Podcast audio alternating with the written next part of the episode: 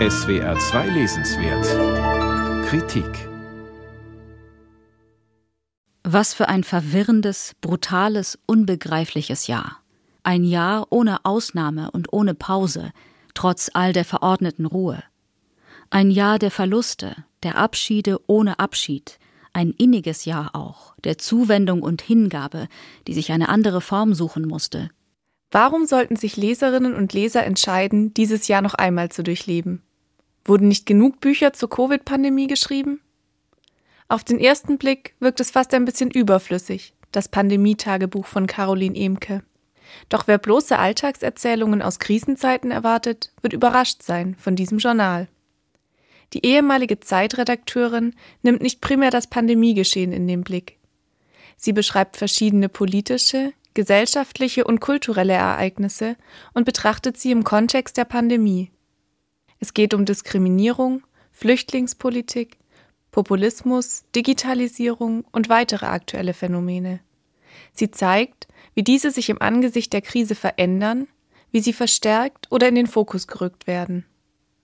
In Krisenzeiten wie jetzt, in denen alle den Kontrollverlust fürchten, in denen die Gegnerinnen unsichtbar und allgegenwärtig sind, da vermehren sich die Vorurteile und Ressentiments. Sie werden gezüchtet, kanalisiert in bequeme Richtungen. Sie nehmen sich Ärmere, Verletzbare, Marginalisierte, die es schon immer gab, und missachten sie einmal mehr. Auch philosophische, soziologische oder politische Theorien sind Teil des Journals. So gibt es beispielsweise ein Kapitel zu Leo Löwenthals Studie zur faschistischen Agitation. Die Untersuchungen aus dem Jahr 1948 schärften den Blick für die Strategien und Techniken der Agitatoren der Hygienedemos, schreibt die promovierte Philosophin.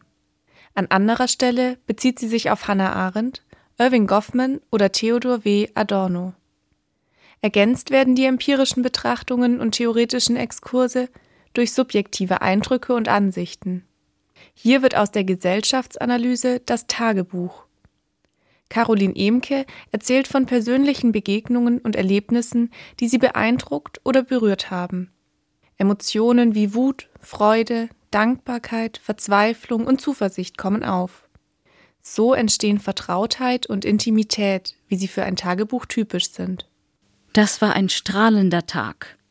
Durch die Straßen Kreuzbergs zu stromern, ohne Absicht, ohne Termin, nur zu spazieren, ohne einzukaufen, fühlt sich seltsam prekär an, als fehlte eine offiziell akzeptable Intention, nicht illegal, aber fast unanständig übermütig. Nur die Hundebesitzer wirken selbstbewusst, weil sie ihren Passierschein praktisch sichtbar an der Leine führen. Bereichernd sind außerdem die Berichte von Begegnungen mit verschiedenen Persönlichkeiten.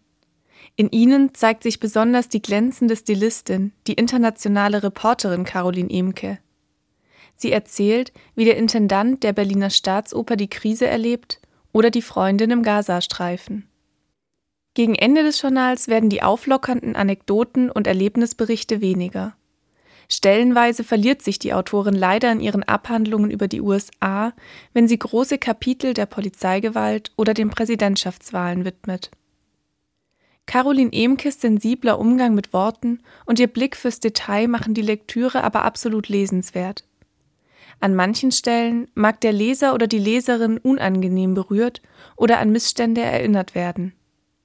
Umso größer ist die Wirkung solcher Erzählungen, die bestärken, trösten oder ermutigen können. Emkes Tagebuch lebt von der Ambivalenz, denn genau diese kennen viele aus ihren eigenen Pandemieerfahrungen. Trotzdem ist das Journal keine Wiedergabe bekannter Ereignisse. Vielmehr ist es eine Möglichkeit, die eigene Perspektive zu erweitern und das vergangene Jahr neu zu betrachten. Caroline Emke, Journal, Tagebuch in Zeiten einer Pandemie. S. Fischer Verlage, 272 Seiten, 21 Euro.